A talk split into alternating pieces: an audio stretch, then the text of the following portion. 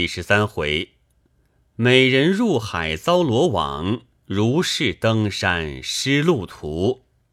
话说林之阳船只方才收口，忽听有人喊叫救命。唐敖连忙出舱，原来岸旁拢着一只极大渔船，因命水手将船拢靠渔船之旁。多九公林之阳也都过来。只见渔船上站着一个少年女子，浑身水湿，生得齿白唇红，极其美貌。头上束着青绸包头，身上披着一件皮衣，内穿一件银红小袄，腰中系着丝绦，下面套着一条皮裤，胸前斜插一口宝剑，丝绦上挂着一个小小口袋，项上扣着一条草绳。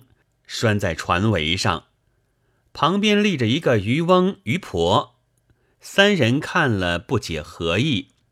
唐敖道：“请教渔翁，这个女子是你何人？为何把她扣在船上？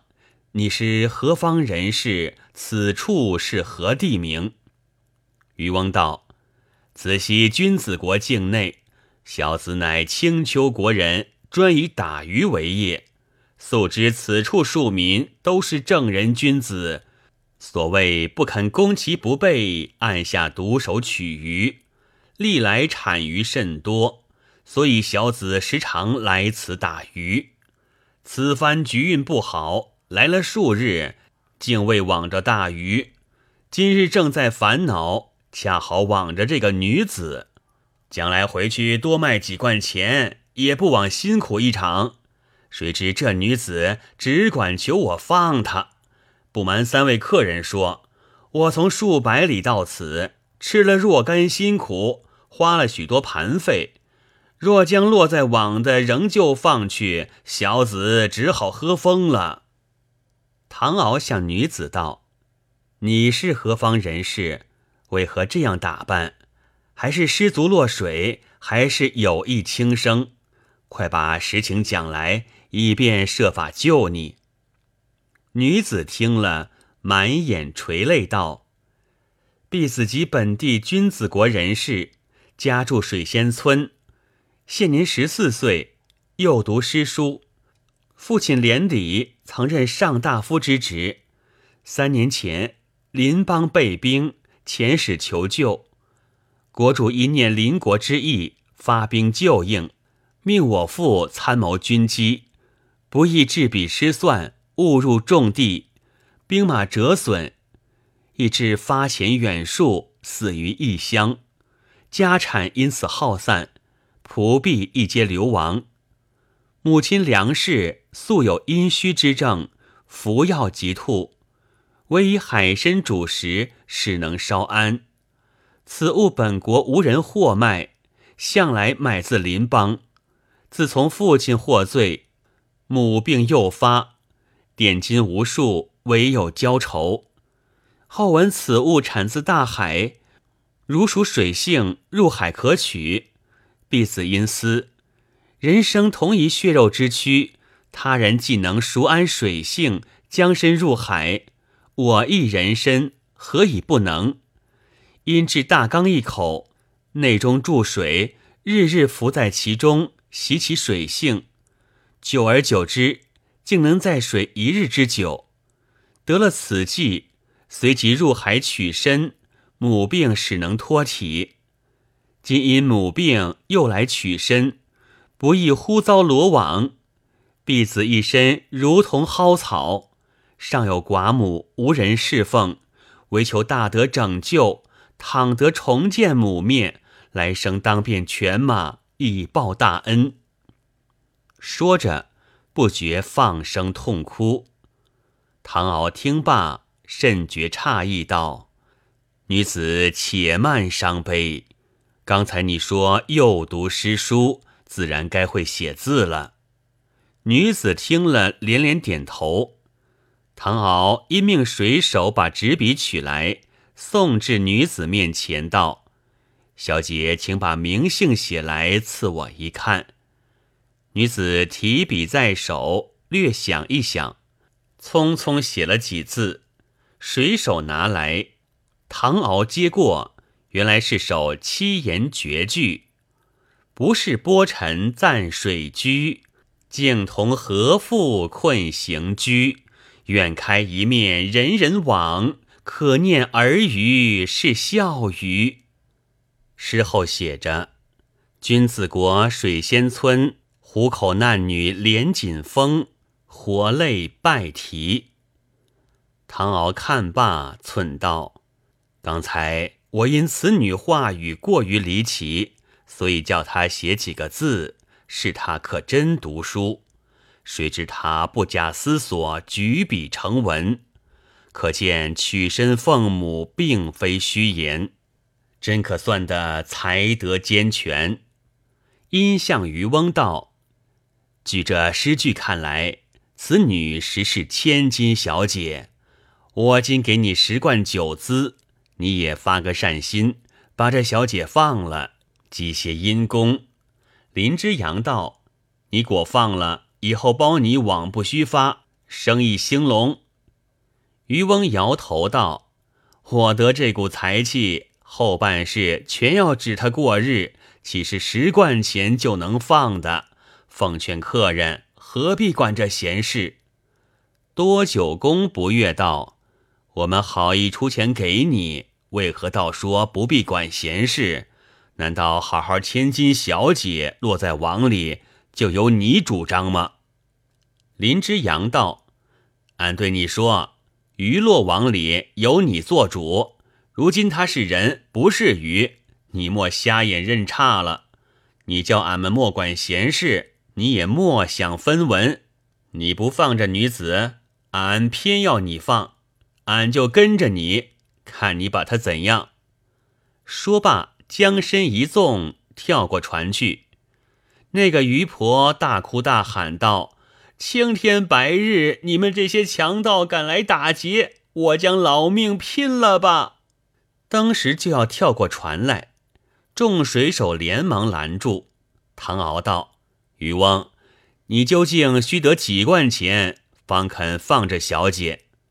渔翁道：“多也不要，只需百金也就够了。”唐敖进仓，汲取一百银子，付给渔翁。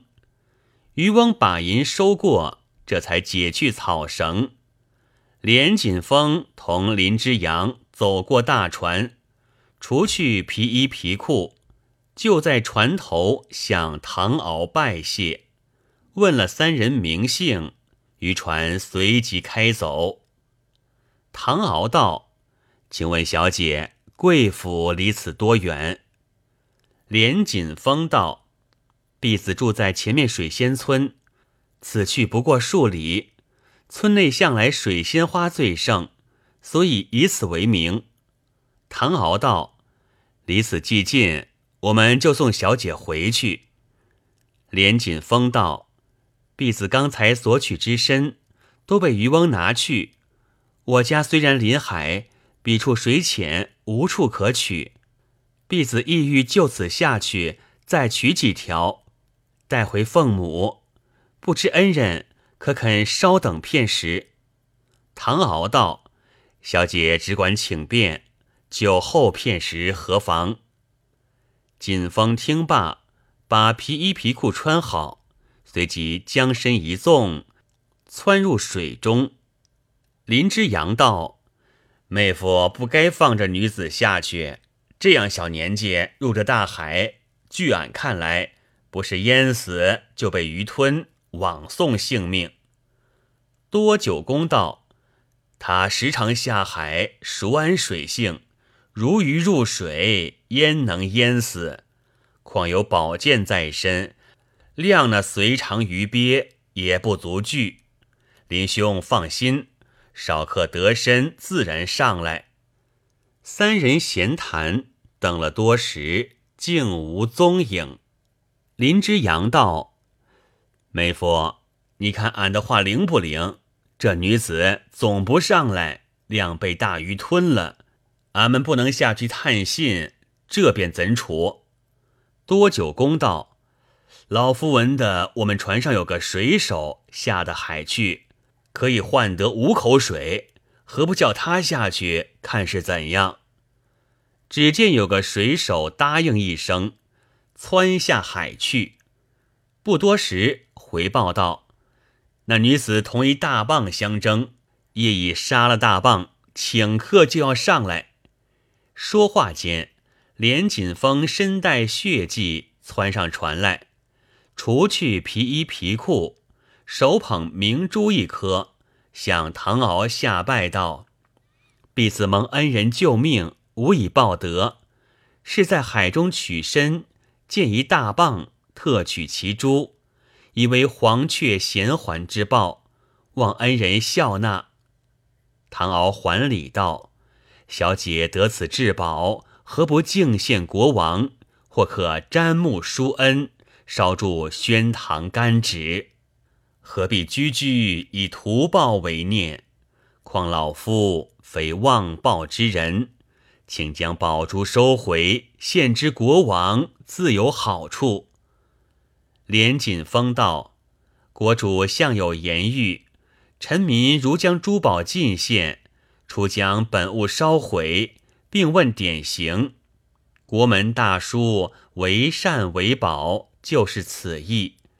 此珠婢子拿去无用，求恩人收了，于心庶可稍安。”唐敖见他出于至诚，只得把珠收下，遂命水手扬帆往水仙村进发。大家进仓，锦风拜了吕氏，并与宛如见礼，彼此一见如故，十分亲爱。登时到了水仙村，将船停泊。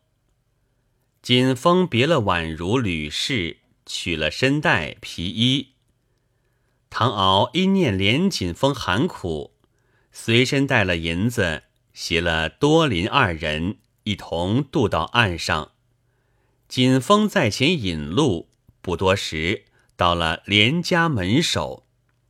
锦风敲门，里面走出一个老妈，把门开了，接过皮衣道：“小姐为何回来嫩晚？”夫人比前略觉好些，可曾取得身来？连锦风不及答话，把唐敖三人让至书房，随即进内搀扶梁氏夫人出来，拜谢唐敖救命之恩，并与多林二人见礼，谈起事业。原来连锦风曾祖相居岭南，因避南北朝之乱。逃至海外，就在君子国成家立业。唐敖曾祖乃连家女婿。细细叙起，唐敖同夫人是平辈表亲，梁氏不觉喜道：“难得恩人，却是钟表至亲。韩家在此虽住了三代，究系寄居，亲友甚少。兼知丈夫去世，并无弟兄。”又无产业，跟前一子尚在年幼，见妾母家久已凋零，一切更无依靠。现在岭南尚有嫡亲之派，见妾久有回乡之愿，乃迢迢数万里，寡妇孤儿带着弱女，何能前往？今幸得遇恩人，又属亲义。将来回府，倘蒙垂念孤寡，携带母子得归故乡，不至做了海外恶殍，生生世世勇敢不忘。唐敖道：“表嫂既有回乡之意，他日小弟如回家乡，自然奉请同往。但我们各处卖货，归期迟早未定，贵体有恙。”断不可时常牵挂。表侄现年几岁？何不请出一见？梁氏即将公子连亮唤出，与唐敖三人行礼。唐敖道：“表侄生得眉目清秀，气宇轩昂，日后定成大器。今年贵庚多少？所读何书？”连亮答道。小侄今年十三岁，因家寒无力言诗，跟随姐姐念书，九经业已读完，现读老庄子书之类。梁氏道：“见妾这所住宅虽已倒败，尚有空房三间。去岁有一秀士来此开馆，小儿跟随异业，以房资作为修金，彼此都变。”吾如此人今岁另就他管，以致小儿又复蹉跎。唐敖道：“表兄去世，既未留下产业，表嫂何以度日？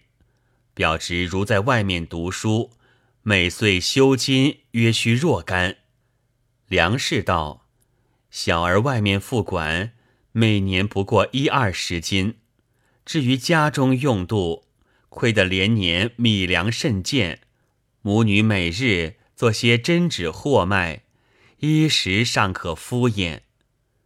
唐敖听罢，从怀中取出两封银子，递给连亮，向夫人道：“此银留为表侄读书，并贴补薪水之用。表侄乃极美之才，读书一事万万不可耽搁。”如果努力用功，将来到了故乡，自必科名廉洁，家道复兴。表嫂有此佳儿，日后福分不小。梁氏拜谢，垂泪道：“恩人大德，今生量难图报。贱妾之样，虽得女儿取身略言残喘，乃病入膏肓。”不斥风中之烛，将来无论或存或亡，恩人如回故土，所有儿女一切终身大事，尚望留意代为主张。唐敖道：“既蒙表嫂见伟，又属至亲，小弟自当在意，只管放心。”当时辞别回船。唐敖谈起连锦峰如此至孝，颇有要将此女聘为儿媳之意。走了几日，到了大人国，林之阳因此处与君子国地界毗连，风俗言谈以及土产都与君子国相仿。君子国连年商贩既多，此地相去甚近，看来也难得嫁。所以不去卖货，因唐敖要去游玩，即约多九公一起登岸。唐敖道：“当日小弟闻大人国只能乘云而不能走，每每想起，恨不能立刻见见。今果至其地，真是天从人愿。”多九公道：“道虽到了，离此二十余里，才有人烟。”我们必须暂行，恐回来过晚，路上不便。且前面有一危岭，岔路甚多。他们国中就以此岭为城，岭外俱是稻田，岭内才有居民。走了多时，离岭不远，田野中已有人烟。其人较别处略长二三尺不等，行动时。下面有云托足，随其转动，离地约有半尺。一经立住，云即不动。三人上了山坡，曲曲折折，绕过两个峰头，前面俱是岔路，走来走去，只在山内盘旋，不能穿过岭去。未知如何，下回分解。